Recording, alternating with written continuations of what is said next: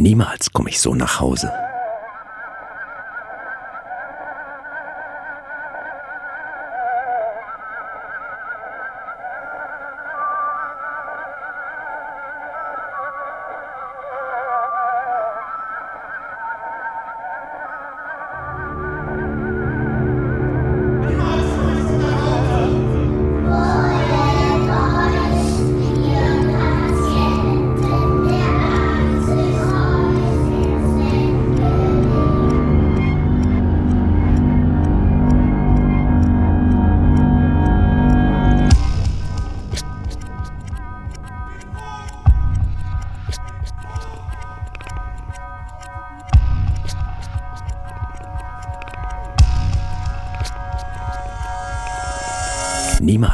So nach Hause. Meine blühende Praxis ist verloren. Ein Nachfolger bestiehlt mich. Aber ohne Nutzen, denn er kann mich nicht ersetzen.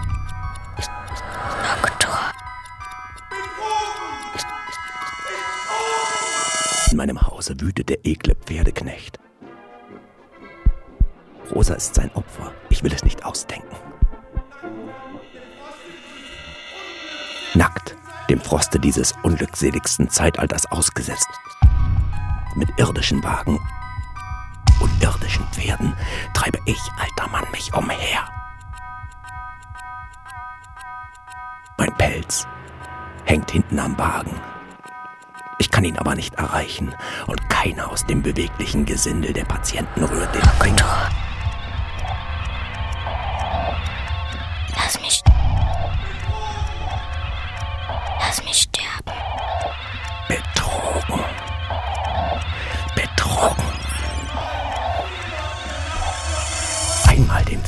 Fehlläuten der Nachtglocke gefolgt.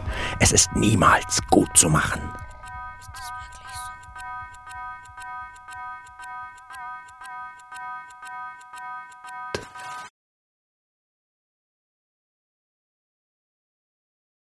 Ich war in großer Verlegenheit. Eine dringende Reise stand mir bevor. Ein Schwerkranker wartete auf mich in einem zehn Meilen entfernten Dorfe. Starkes Schneegestöber füllte den weiten Raum zwischen mir und ihm.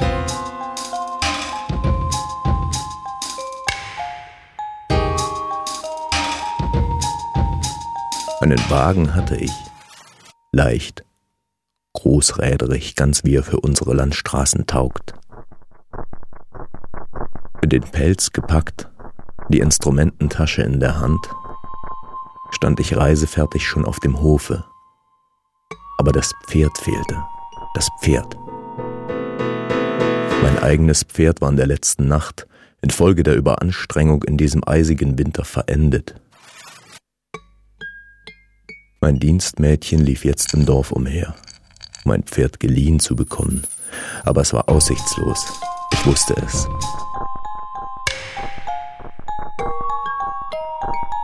Und immer mehr vom Schnee überhäuft, immer unbeweglicher werdend, stand ich zwecklos da.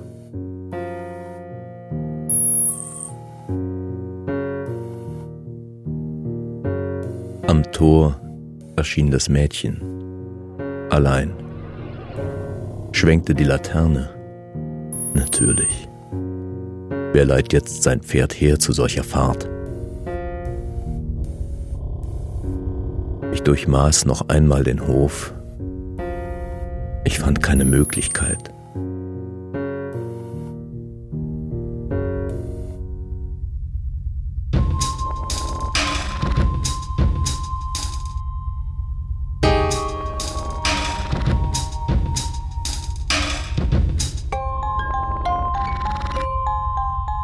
Zerstreut, gequält stieß ich mit dem Fuß an die brüchige Tür des schon seit Jahren unbenützten Schweinestalles.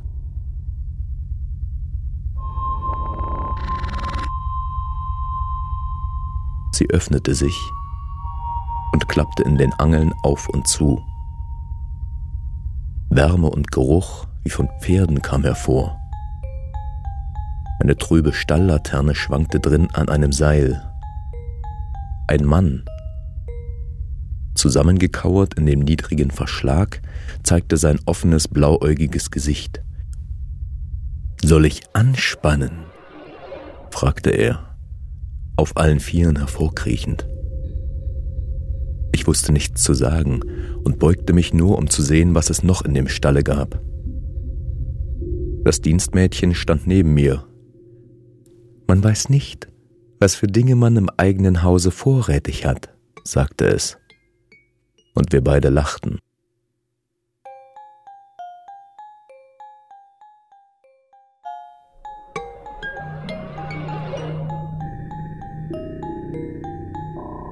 Holla, Bruder.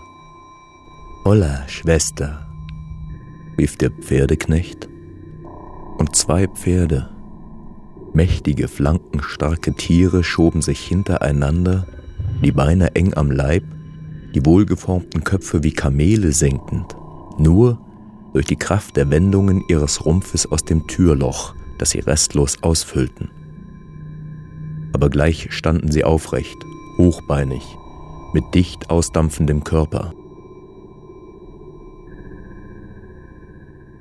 Hilf ihm, sagte ich, und das willige Mädchen eilte dem Knecht das Geschirr des Wagens zu reichen. Doch kaum war es bei ihm, umfasst es der Knecht und schlägt sein Gesicht an ihres. Es schreit auf und flüchtet sich zu mir. Rot eingedrückt sind zwei Zahnreihen in des Mädchens Wange. Du Vieh! schreie ich wütend. Willst du die Peitsche?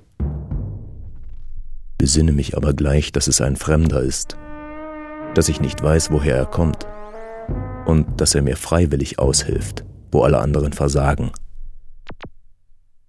Als wisse er von meinen Gedanken, nimmt er meine Drohung nicht übel, sondern wendet sich nur einmal, immer mit den Pferden beschäftigt, nach mir um.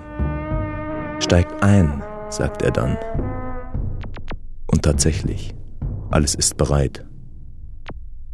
Mit so schönem Gespann, das merke ich, bin ich noch nie gefahren.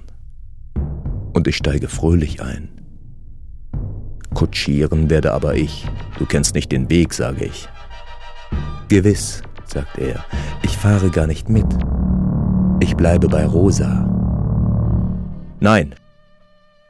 Nein, schreit Rosa und läuft im richtigen Vorgefühl der Unabwendbarkeit ihres Schicksals ins Haus.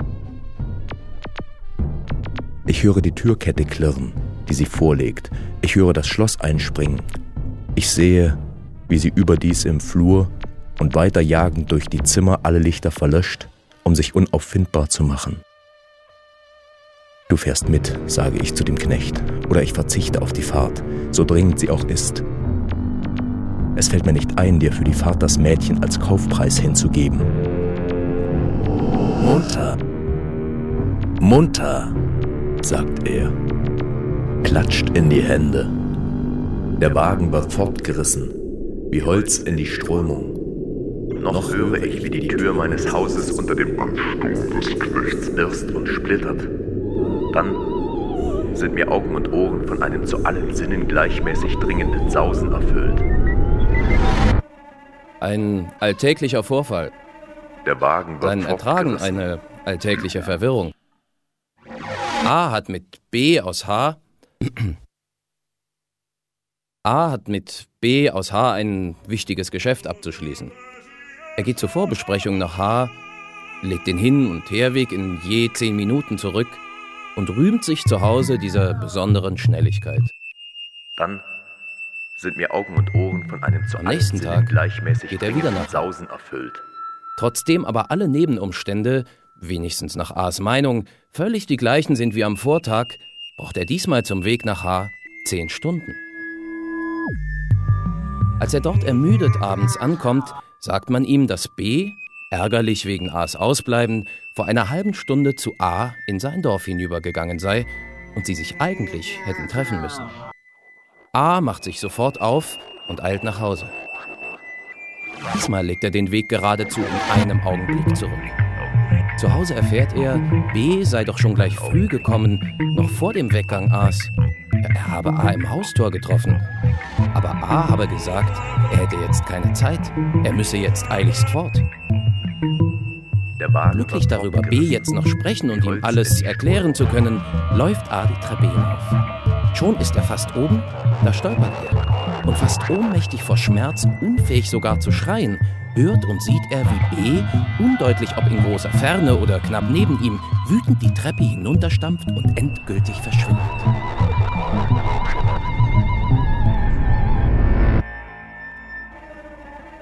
Dann sind mir Augen und Ohren von einem zu allen Sinnen gleichmäßig dringenden Sausen erfüllt. Aber auch das nur einen Augenblick, denn als öffne sich unmittelbar vor meinem Hoftor der Ruf meines Kranken, bin ich schon dort. Ruhig stehen die Pferde. Der Schneefall hat aufgehört. Mondlicht ringsum. Eltern des Kranken eilen aus dem Haus, seine Schwester hinter ihnen. Man hebt mich fast aus dem Wagen. Den verwirrten Reden entnehme ich nichts.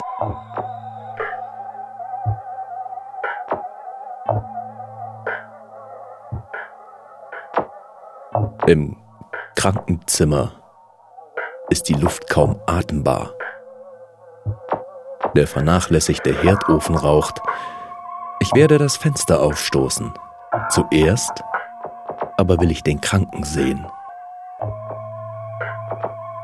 Mager, ohne Fieber, nicht kalt, nicht warm, mit leeren Augen, ohne Hemd, hebt sich der Junge unter dem Federbett, hängt sich an meinen Hals, flüstert mir ins Ohr. Lass mich sterben. Ich sehe mich um. Niemand hat es gehört. Die Eltern stehen stumm vorgebeugt und erwarten mein Urteil. Die Schwester hat einen Stuhl für meine Handtasche gebracht. Ich öffne die Tasche und suche unter meinen Instrumenten. Der Junge tastet immerfort aus dem Bett nach mir hin, um mich an seine Bitte zu erinnern. Ich fasse eine Pinzette prüfe sie im Kerzenlicht und lege sie wieder hin.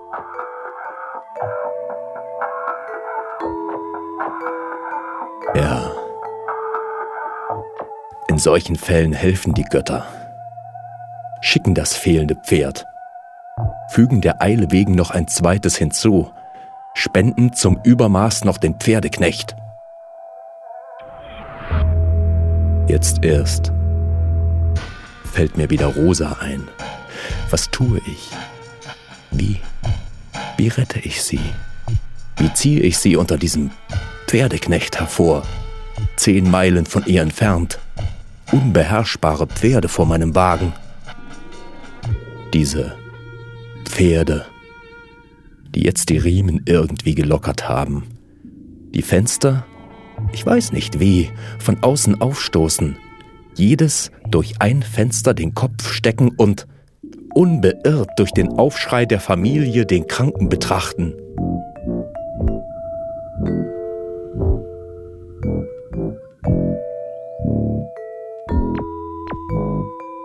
Ich fahre gleich wieder zurück, denke ich. Als forderten mich die Pferde zur Reise auf. Aber ich dulde es dass die Schwester, die mich durch die Hitze betäubt, glaubt, den Pelz mir abnimmt. Ein Glas Rum wird mir bereitgestellt. Der Alte klopft mir auf die Schulter. Die Hingabe seines Schatzes rechtfertigt diese Vertraulichkeit. Ich schüttle den Kopf. In dem engen Denkkreis des Alten würde mir übel. Nur aus diesem Grunde lehne ich es ab zu trinken.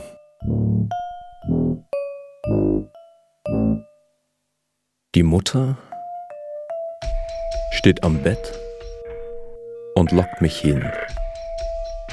Ich folge und lege, während ein Pferd laut zur Zimmerdecke wiehert, den Kopf an die Brust des Jungen.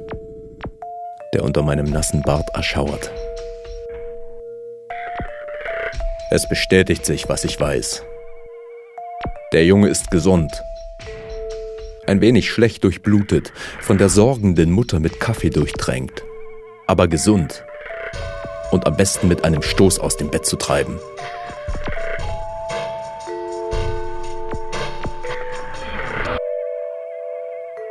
Ich bin kein Weltverbesserer und lasse ihn liegen. Ich bin vom Bezirk angestellt und tue meine Pflicht bis zum Rand. Bis dorthin, wo es fast zu viel wird.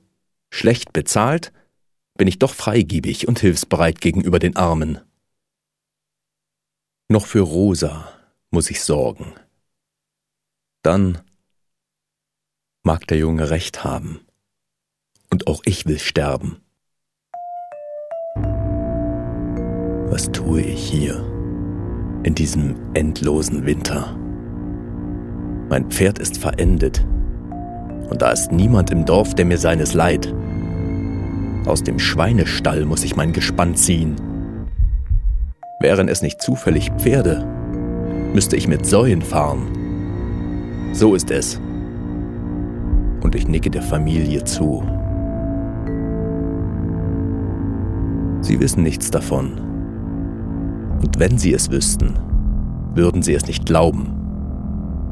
Rezepte schreiben ist leicht, aber im Übrigen sich mit den Leuten verständigen ist schwer. Nun, hier wäre also mein Besuch zu Ende. Man hat mich wieder einmal unnötig bemüht. Daran bin ich gewöhnt.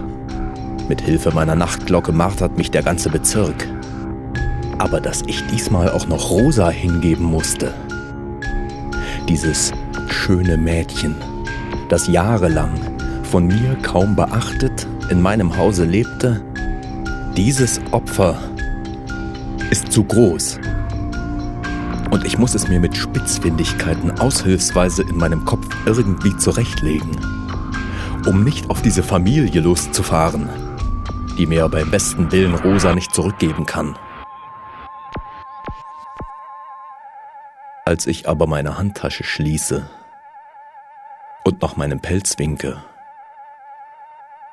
die Familie beisammen steht, der Vater schnuppernd über dem Rumglas in seiner Hand, die Mutter von mir wahrscheinlich enttäuscht, ja, was erwartet denn das Volk? Tränenvoll, in die Lippen beißend und die Schwester ein schwer blutiges Handtuch schwenkend bin ich irgendwie bereit, unter Umständen zuzugeben, dass der Junge doch vielleicht krank ist.